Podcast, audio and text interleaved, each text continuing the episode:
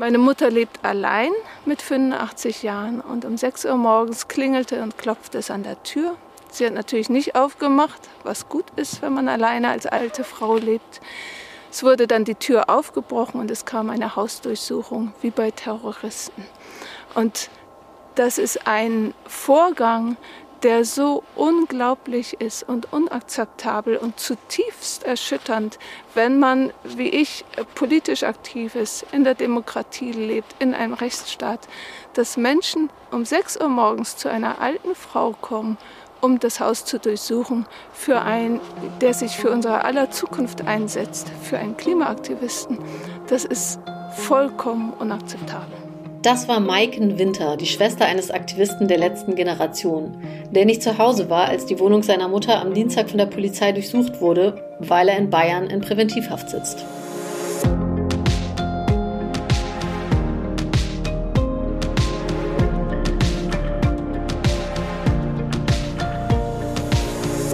Und damit herzlich willkommen zu einem neuen Klima-Update.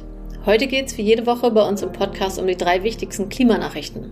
Mein Name ist Katharina Schipkowski, ich bin Redakteurin der Taz und spreche heute mit meiner Kollegin Verena Kern von Klimareporter. Hallo Verena. Hey Katharina. Wir wollen heute über die letzte Generation sprechen und neben der Frage der Strafverfolgung auch überlegen, was bringen die Straßenblockaden der sogenannten Klimakleber für den Klimaschutz? Außerdem gucken wir uns den Klimaclub der G7 an, der am Montag gegründet wurde. Und wir sprechen zum Schluss noch über die Kernfusion, bei der in dieser Woche ein Durchbruch erzielt wurde, der irgendwann vielleicht unsere Energieprobleme lösen könnte. Die Klimanachricht dieser Woche war, zumindest auf Deutschland bezogen, die bundesweit koordinierte Razzia bei Aktivistinnen der letzten Generation. Am Dienstag früh sind in mehreren Bundesländern Polizisten in elf Privatwohnungen eingedrungen und haben Sachen durchwühlt und elektronische Geräte beschlagnahmt. Koordiniert wurde die Aktion von der Staatsanwaltschaft Neuruppin in Brandenburg, die das Vorgehen mit dem Verdacht auf Bildung und Unterstützung einer kriminellen Vereinigung nach 129a stützt. Kriminelle Vereinigung, das ist ein schwerer Vorwurf und klingt jetzt erstmal nicht so passend für die Klimaaktivistinnen, die ja ihre Aktionen meistens ankündigen und sich unvermummt und mit echtem Namen vor jede Kamera stellen, in Talkshows gehen und die Konsequenzen für ihre Aktionen tragen, also nicht versuchen, sich der Strafverfolgung zu entziehen, sondern ihre Geldstrafen zahlen oder auch ins Gefängnis gehen, wobei es bislang nicht um Haftstrafen geht, sondern nur um Präventivhaft. Denn so schwer, dass Haftstrafen verhängt werden, wiegen die Straftaten der letzten Generation ja nicht. Die aktuellen Ermittlungen beziehen sich laut der Staatsanwaltschaft auf Aktionen im Frühjahr, bei denen die Aktivistinnen Ventile an Pipelines und Pumpstationen einer Ölraffinerie in Mecklenburg-Vorpommern und Brandenburg zugedreht haben sollen also nicht beschädigt, sondern nur zugedreht. Trotzdem ist es eine andere Kategorie als die Straßenblockaden und wahrscheinlich für viele auch eher nachvollziehbar, dass die Strafverfolgungsbehörden darauf empfindlich reagieren. Da geht es dann um den Anfangsverdacht der Störung öffentlicher Betriebe. Solche Aktionen macht die letzte Generation aber gar nicht mehr. Die zentrale Aktionsform ist ja schon länger das Blockieren des Straßenverkehrs. Und da lautet der strafrechtliche Vorwurf Nötigung. Und dafür wurden ja in den vergangenen Monaten auch schon einige Aktivistinnen verurteilt, allerdings immer nur mit milden Strafen, wie eben relativ niedrige Geldstrafen. Also ich würde sagen, ja klar, die Aktivistinnen der letzten Generation übertreten das Gesetz, auch wenn sie es ankündigen. Und logischerweise müssen die Strafverfolgungsbehörden dem auch nachgehen. Aber mit welcher Schärfe und braucht man dafür Razzien in privaten Wohnräumen? Das ist halt die Frage. Da würde ich sagen, das ist schon ziemlich übertrieben und sieht doch eher nach Einschüchterung und nach einer politischen Motivation aus. Die Innenministerkonferenz hatte ja auch gerade erst vor zwei Wochen angekündigt, härter gegen die letzte Generation vorgehen zu wollen und auch genau diesen Vorwurf einer kriminellen Vereinigung zu prüfen. Und das, obwohl der Chef des Bundesamts für Verfassungsschutz, Thomas Haldenwang, kürzlich seine Einschätzung der letzten Generation als nicht extremistisch bekannt gegeben hatte, weil sich die Aktivistinnen, wie er sagt, ja ganz offensichtlich nicht gegen die freiheitlich-demokratische Grundordnung wenden, sondern vielmehr an die Gesetzgeberinnen appellieren und sie auffordern, die geltenden Gesetze einzuhalten, zum Beispiel das Paris-Abkommen. Ja, so viel erstmal zum Juristischen. Wir wollen noch mal einen Blick auf die Frage werfen, was bringen die Aktionen der letzten Generation für Klimapolitik und Klimabewegung? Die Stimmung in breiten Teilen der Bevölkerung ist ja sehr aufgeheizt gegen die sogenannten Klimakleber. Also schon dieses Wort ist ja eher abwertend. Und dabei wird oft behauptet, dem Anliegen, also dem Klimaschutz, würden diese radikalen Aktionen eher schaden. Ob das wirklich so ist, das ist aber nicht ganz leicht zu messen. Allerdings gibt es einige Studien, in denen Forschende das versucht haben. Die meisten wurden allerdings in Großbritannien erhoben. Da gibt es zum Beispiel drei Studien, die oft als Positivbeispiele herangezogen werden, was die Zustimmung der Bevölkerung zu radikalen Klimaaktionen angeht. Allerdings kommt es bei Umfragen ja immer darauf an, wie man genau fragt. In einer dieser Studien hat ein Meinungsforschungsinstitut im Auftrag des Guardian gefragt, ob man eine direkte friedliche Aktion für den Klima- und Umweltschutz unterstützen würde. Und da haben dann 66 Prozent der Teilnehmenden zugestimmt.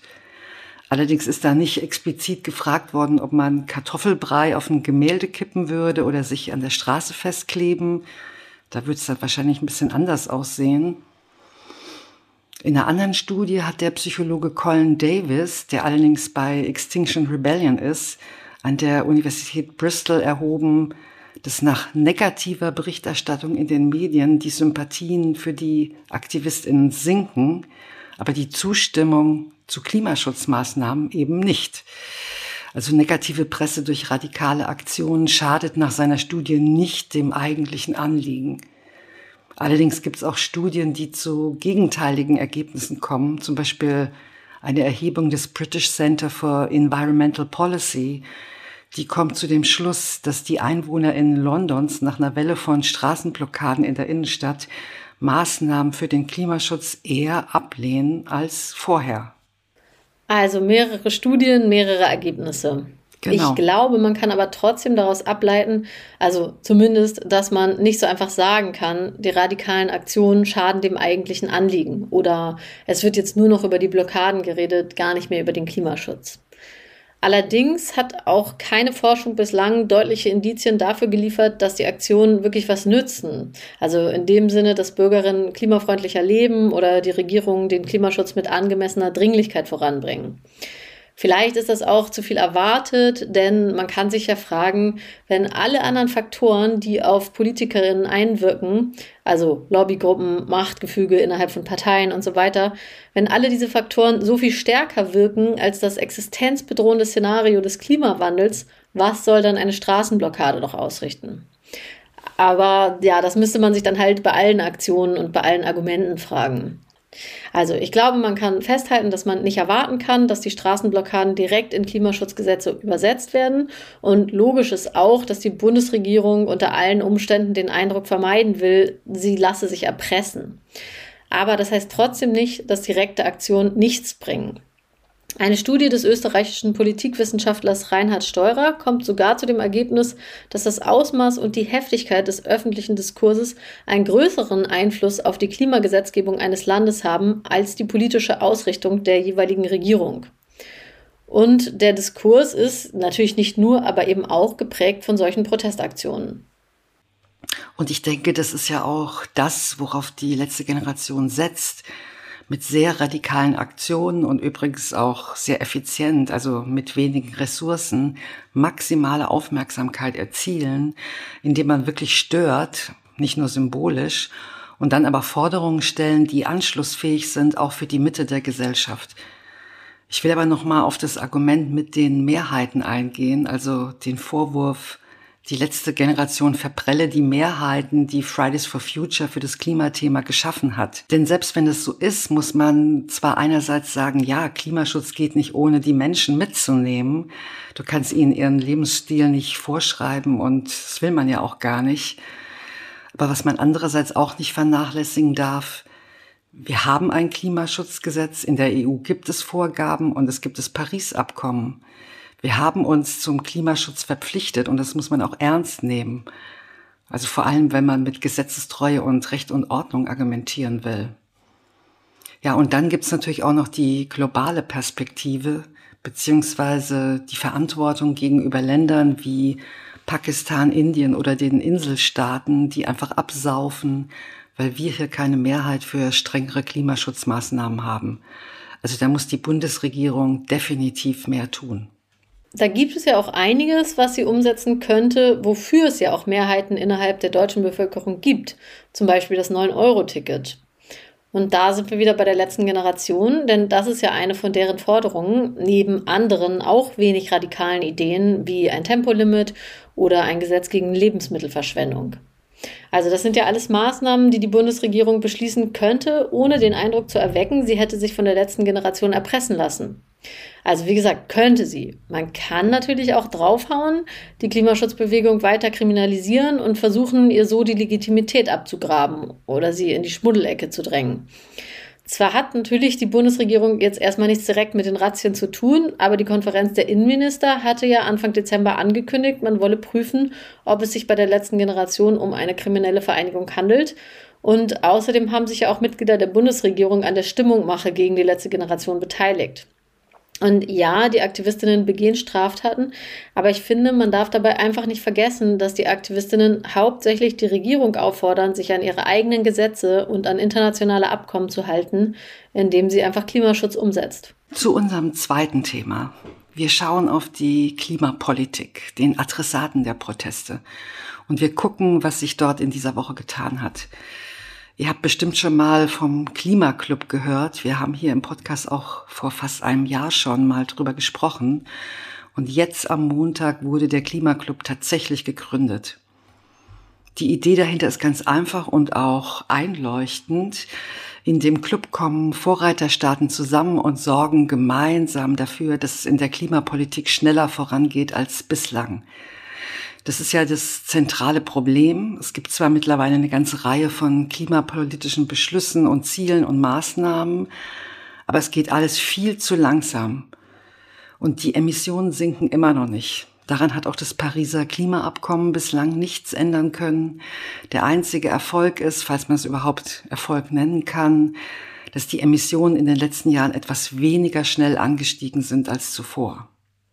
Und auch die jährlichen Klimakonferenzen bringen immer nur minimale Fortschritte, aber keinen Durchbruch. Das liegt natürlich auch irgendwie in der Natur der Sache. Wenn fast 200 Staaten miteinander verhandeln, landet man am Schluss eben nur beim kleinsten gemeinsamen Nenner.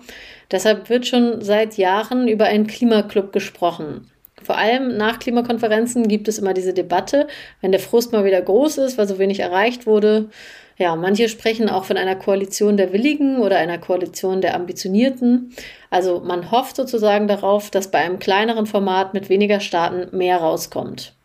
Und dass die anderen Staaten dann mitgezogen werden. Also dass so ein Klimaclub wie ein Motor für die Klimapolitik wirken könnte. Genau, und Olaf Scholz hat diese Idee aufgegriffen und immer wieder dafür geworben, auch beim G7-Gipfel auf Schloss Elmau im Sommer. Und jetzt beim weiteren G7-Treffen am Montag ist der Club nun auch gegründet worden. Es gibt, wie zu hören war, eine erste Satzung und die sieht vor, dass die Clubmitglieder zum Beispiel Wissen und Methoden zum Klimaschutz teilen, gemeinsame Industriestandards erarbeiten und weitere Kooperationen oder Partnerschaften anstoßen. Das ist ein wichtiger Punkt, denn bislang sind ja nur die sieben führenden Industriestaaten der G7 in dem Club. Aber damit das Format wirklich zugkräftig sein kann, braucht man natürlich weitere Mitglieder. Zum Beispiel wäre es nicht schlecht, wenn China mit dabei wäre als größter CO2-Emittent. Auf jeden Fall soll der Club also nicht exklusiv sein, sondern offen für weitere Partnerländer. Und damit auch andere mitmachen, soll es Anreize geben. Etwa indem man sagt, wer Mitglied wird, muss bestimmte Mindeststandards beim Klimaschutz erfüllen, braucht dann aber keinen Klimazoll auf klimaschädliche Produkte zahlen, also genau der Klimazoll, den die EU jetzt in dieser Woche beschlossen hat. Ja, das sind soweit erstmal natürlich nur Planungen. Ähm, wie der Klimaclub dann letztlich ausgestaltet wird, werden wir dann sehen. Jedenfalls gibt es jetzt erstmal eine Taskforce, die im kommenden Jahr weiter an der Ausgestaltung arbeiten soll. Wir werden dann bestimmt hier nochmal berichten. Und jetzt unser drittes und letztes Thema, der Durchbruch bei der Kernfusion, der in dieser Woche für sehr viel Aufmerksamkeit gesorgt hat.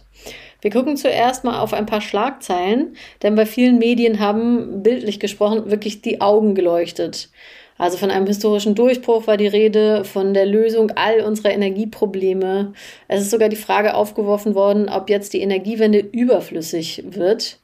Ähm, Viele haben aber auch vor übertriebenen Hoffnungen gewarnt und völlig zu Recht darauf hingewiesen, dass die Kernfusion keine schnelle Lösung darstellt, sondern auch nach diesem Durchbruch immer noch reine Zukunftsmusik ist.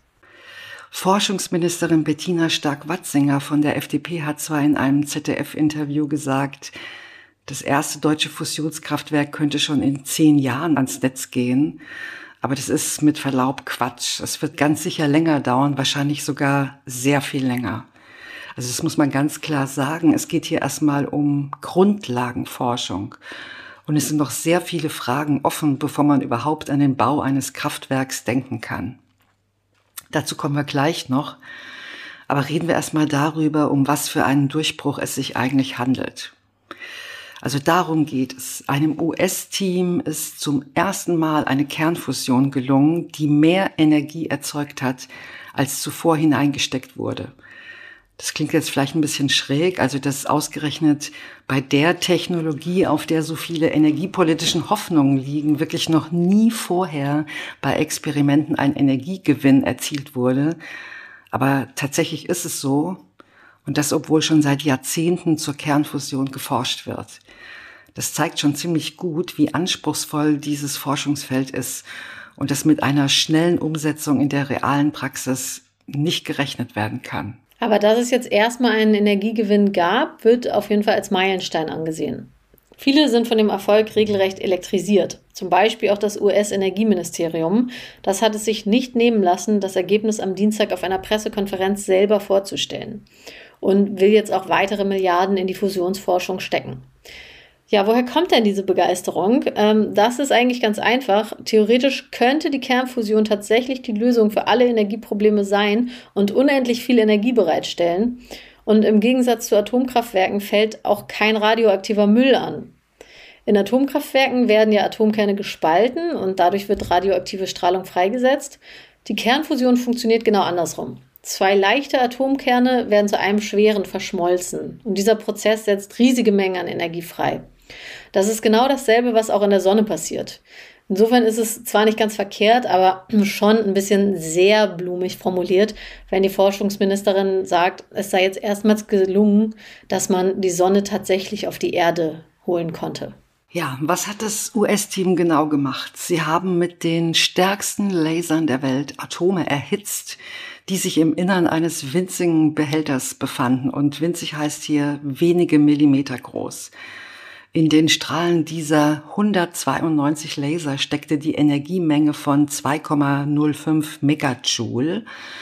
In dem Plasma, das beim Erhitzen entstand, verschmolzen die Atomkerne.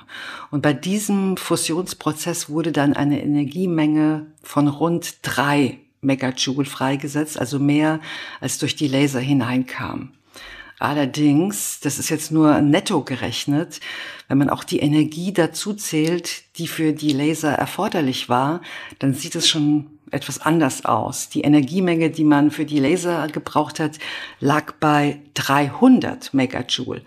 Also das ist noch sehr weit entfernt von einer wirklich guten Bilanz, wo man daran denken könnte, dass sich das auch kommerziell lohnen würde. Ja, und es gibt noch mehr Probleme.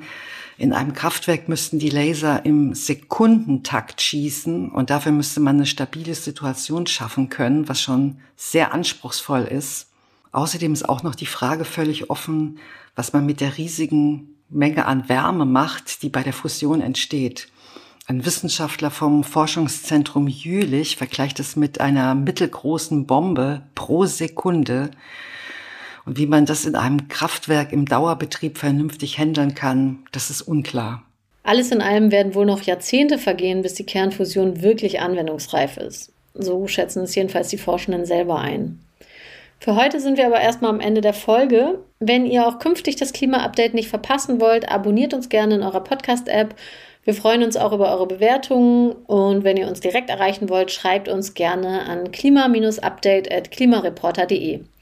Vielen Dank außerdem noch an Christine Braun, Richard Remus, Angelika Göser, Stefan Geißler und Marie Martin, die uns in dieser Woche mit einer Spende unterstützt haben.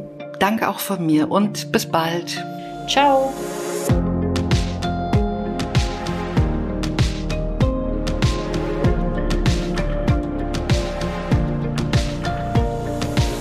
Das Klima-Update ist ein Projekt des Klimawissen e.V. in Kooperation mit Taz der Tageszeitung. Es wird im Wechsel moderiert von Verena Kern, Sandra Kirchner, Katharina Schipkowski und Susanne Schwarz. Unser Produzent ist Christian Eichler. Ihr könnt unsere Arbeit mit einer Spende unterstützen. Dazu besucht uns auf www.verein-klimawissen.de.